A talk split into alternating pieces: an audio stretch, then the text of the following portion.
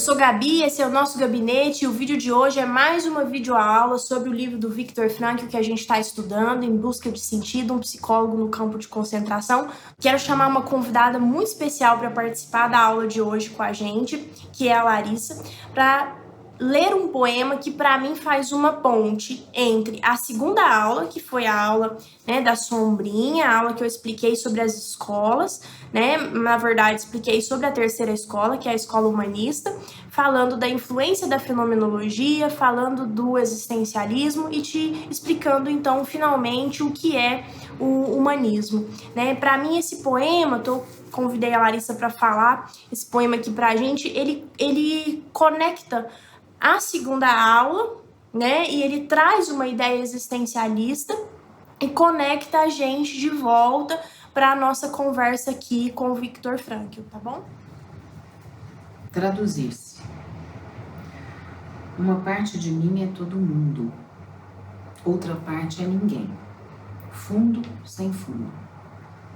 Uma parte de mim é multidão, outra parte estranheza, e solidão. Uma parte de mim pesa, pondera, outra parte delira.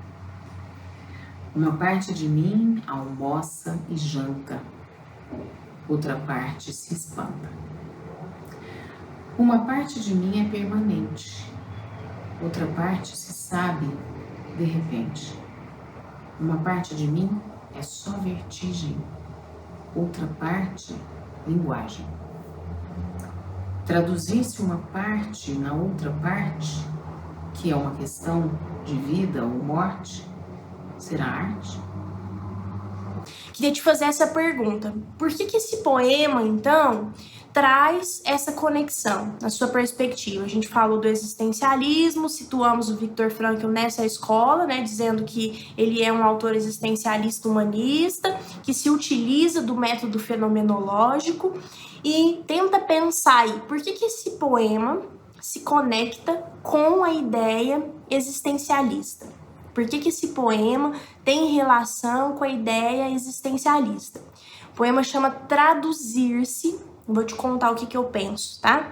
O poema chama Traduzir-se, e aí os primeiros versos, olha lá. Uma parte de mim é todo mundo, outra parte é ninguém. Fundo sem fundo. Então eu fico pensando que ele tá entrando em contato, e o Ferreira Goulart conta a história desse poema. Ele escreve, ele escreve esse poema no momento que ele tá é, muito atordoado porque ele estava com uma série de questões, de problemas na família e descendo umas escadas lá do trabalho. É, um casal para ele para elogiar ele como poeta, para falar que gostava muito dos poemas. E aí ele ficou com essa pergunta: quem sou eu? Né, a pergunta do Ferreira Goulart para pensar nesse poema é essa pergunta do quem sou eu que é para nós uma pergunta muito importante na prática clínica. Quem é o cliente? Né? O cliente está muito interessado nessa pergunta. Quem é o, cli o cliente? E aí vale muito a noção da gente pensar na transformação, no impermanente, né? a eterna impermanência de tudo no movimento, né? num espaço em que a gente está sempre por se fazer, né? Sempre lançado num momento adiante e sempre por se fazer e nunca jamais, nunca jamais seremos completos, né? Seremos finalizados. Então, por isso também essa sensação de um espaço, né, de um espaço existencial que a gente não vai conseguir se completar, porque a gente está sempre projetado para frente. Uma parte de mim é multidão, a outra parte é estranheza, é solidão. Então, assim, uma, acho que uma coisa muito interessante da gente pensando nessas possibilidades de tentar chegar a uma resposta ao, a isso, né? Quem é o cliente, né? A, a um conhecimento, a um autoconhecimento é levar esse cliente a um autoconhecimento é a compreensão de que dependendo do contexto, é, do contexto social, eu vou me transformando, né? As relações vão me ajudando a me transformar. Então, é, com algumas pessoas eu parece que eu, eu apareço com a minha melhor versão, com outras pessoas parece que eu apareço com a minha pior versão, não é? Então, aqui, quando ele também faz esse jogo da multidão e da estranheza e da solidão, eu fico pensando numa ideia também existencialista que tem a ver com essa coisa do devir, né, do estar por vir, que do lançar-se para fora, que é a questão do paradoxo, né? A gente poderia entender também, é, nos, aju nos ajuda a compreender a nossa humanidade quando a gente pensa na questão do paradoxo. Então veja bem, essa sala, ela está iluminada ou escura? Na verdade, ela está iluminada e escura né? Se eu pego um copo e te, te, mostro, né? Um copo de Coca-Cola, com gelo e limão, que eu gosto. Eu pego um copo de Coca-Cola e te falo, né? Te mostro. Esse copo está cheio ou vazio? Esse copo está cheio e vazio, né? Então, essa possibilidade de caber as ambiguidades é uma, uma questão muito humana, né? Muito. É, da nossa humanidade, caber a ambiguidade. A sala está escura e clara, o copo está cheio e vazio. Eu estou sozinho e estou acompanhado. Ou estou acompanhado e estou me sentindo sozinho, ou, ou sou acompanhado em alguns momentos e não em outros, né?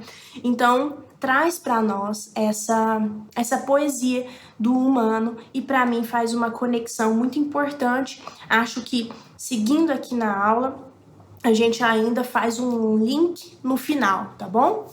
Voltando aqui para a primeira parte do livro, que é a parte que chama Em Busca de Sentido, ele conta a experiência do campo e ele vai falar de três fases, né? A fase da. É, recepção no campo, a fase da vida no campo e a fase da libertação no campo. Ele vai falar dessas três fases. Eu preciso te dizer que ele é médico, né? Fez uma especialização em psiquiatria e em neurologia, o Frankel, e ele foi discípulo do Freud, discípulo depois do Adler, do falando de Viena, da na Áustria, e ele se comunicava com Freud por cartas e um dia andando pela rua viu o Freud de costas, apostou que era o Freud, né? Seguiu o Freud um pouquinho e de fato era o Freud. E aí ele se apresenta, então eles se conheceram pessoalmente nessa ocasião, como se ele tivesse se aproximado primeiro por carta, pela uma timidez e tal, e depois ele toma coragem, né, para se apresentar para o Freud então, com, Freud, ele tem três fases também: uma fase de admiração, uma fase de questionamento e depois uma fase de contestação. Ele se torna amigo da, da Ana Freud e tinha uma relação é, afetuosa com Freud. Então ele discorda da psicanálise por entender que a psicanálise reduziria o psiquismo a um modelo é, de anatomia, um determinismo instintivo. Então ele faz essa discordância aqui muito específica com a psicanálise, né? Uma curiosidade para você, é, em 1926, ele ainda na faculdade de medicina, ele faz uma conferência, né? E é muito provavelmente nessa conferência em 1926, ou seja, praticamente 20 anos antes da experiência do campo, que ele lança o termo da logoterapia, tá?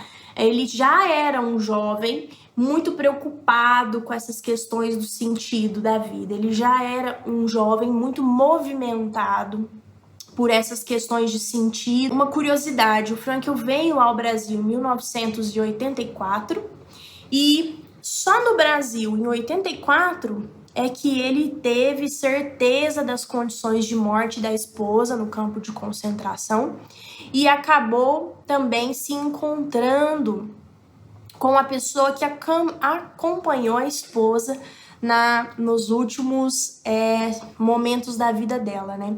Então, essa é uma curiosidade. Ele descobriu isso em Porto Alegre e nessa ocasião ele lança também a Sociedade de Logoterapia, né, sul-americana, que envolve as pessoas da Argentina, pessoas de outros países aqui próximos ao Brasil. O Frankel não estava no campo, então, como psiquiatra ou médico, né? Ele vai falar isso, que estava vivenciando aquilo como um prisioneiro comum, mas ele acaba tendo alguns privilégios porque ele é médico. E aí, então você viu isso no texto, né? Você que leu o livro viu, ele mesmo fala isso, né? Se ele não fosse médico, ele seria mantido em muitos dos trabalhos braçais, ele fez muito isso, ele relata também, mas em determinados momentos que ele estava mais frágil, em determinados momentos que ele considera assim muito fundamentais. Se ele não fosse médico, ele não teria sido poupado de algumas coisas, né? Então o trabalho dele foi também utilizado como médico de alguma forma ali, né? E quando ele conta que fica até sem pelo no corpo, né? Tira tudo, tira os, os objetos, né? Tira a aliança, tira o, a roupa, tira é, coloca uma, uma outra roupa, mas na, na verdade em alguns momentos deixava nu mesmo, né? Mas depois, mas tinha também o uniforme do campo e reduzia a pessoa a um número. Então ia tirando tudo, né? Perdendo, perdendo, perdendo, perdendo e deixava a pessoa com um número. E aí ele vai ele traz essa ideia no livro, né, de, de deixar ir coisas para se conectar com o ser.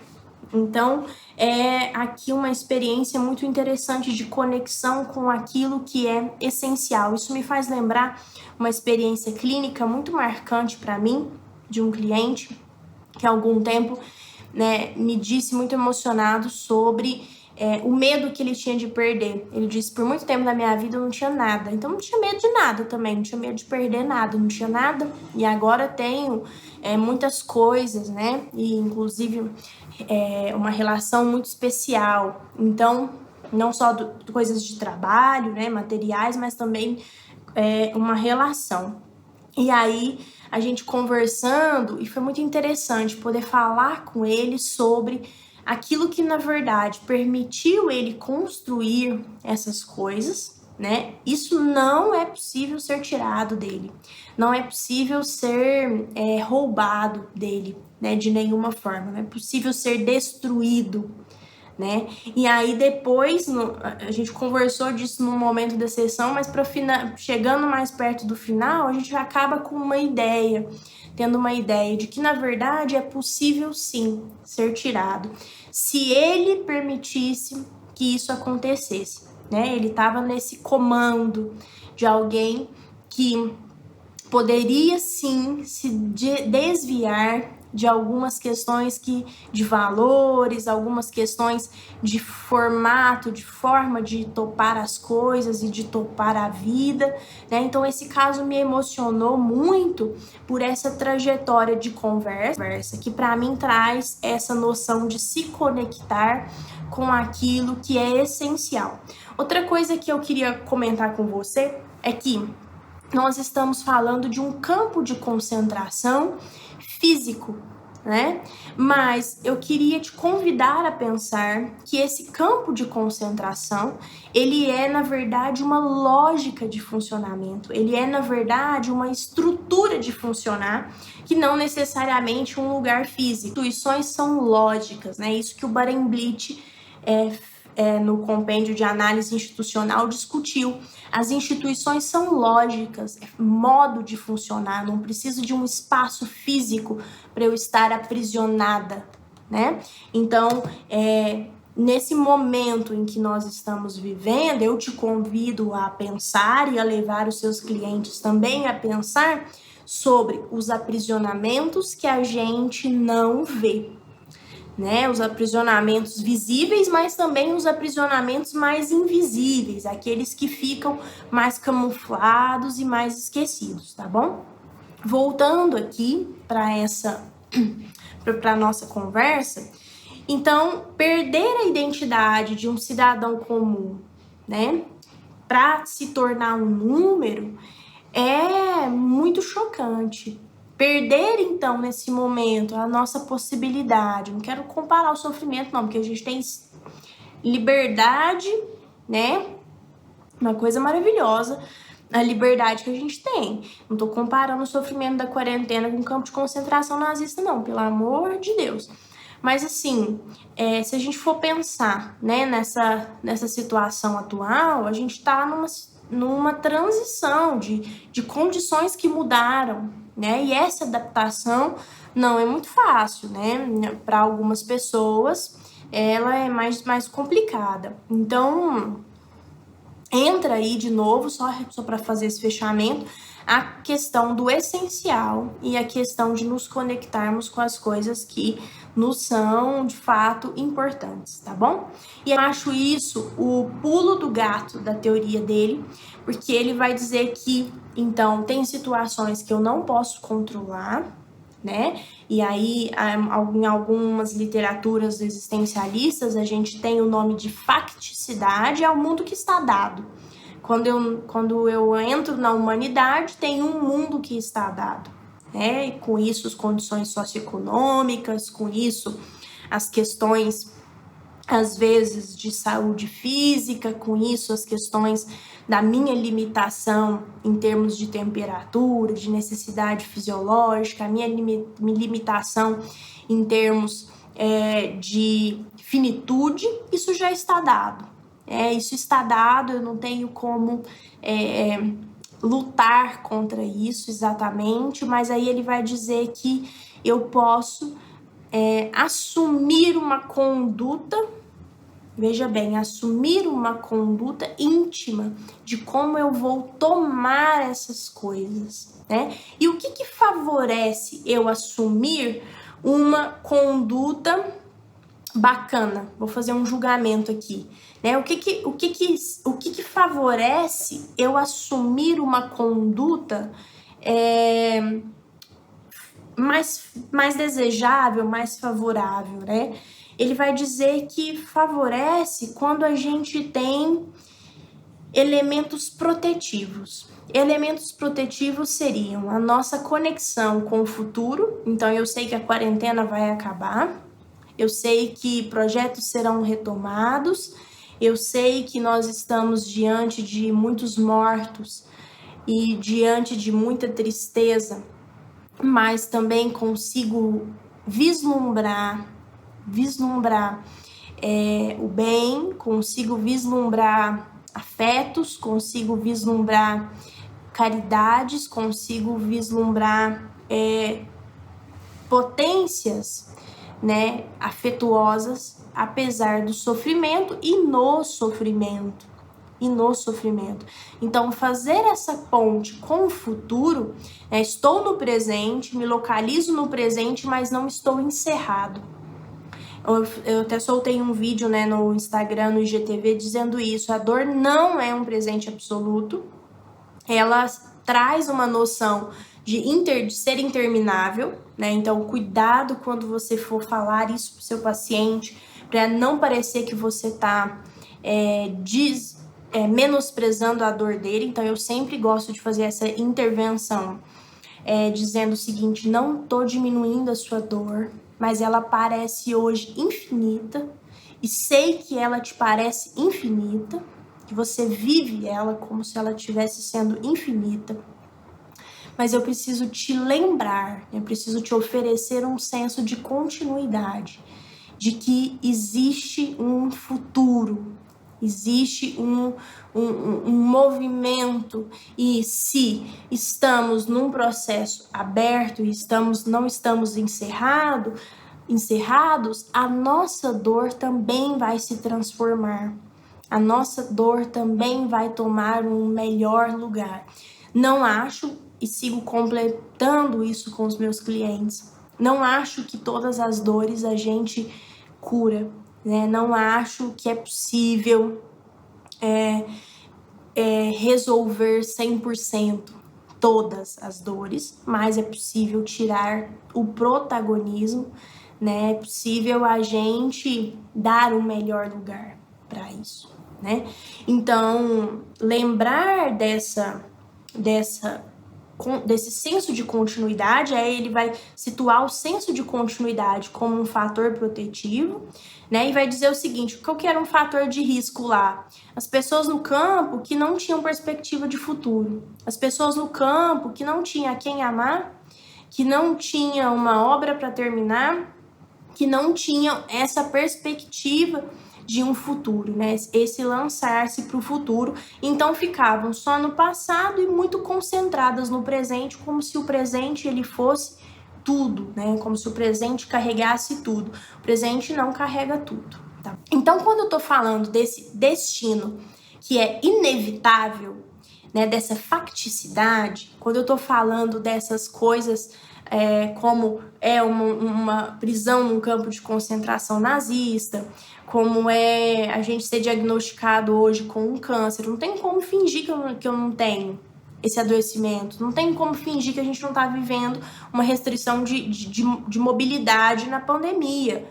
Estamos, isso, isso é, é necessário, né? Então, esse destino inevitável versus o destino evitável, o que, que a gente precisa? De convocar os nossos clientes a prestar atenção a prestar atenção nesse movimento de quem eu estou me tornando, de quem ele está se tornando, tá?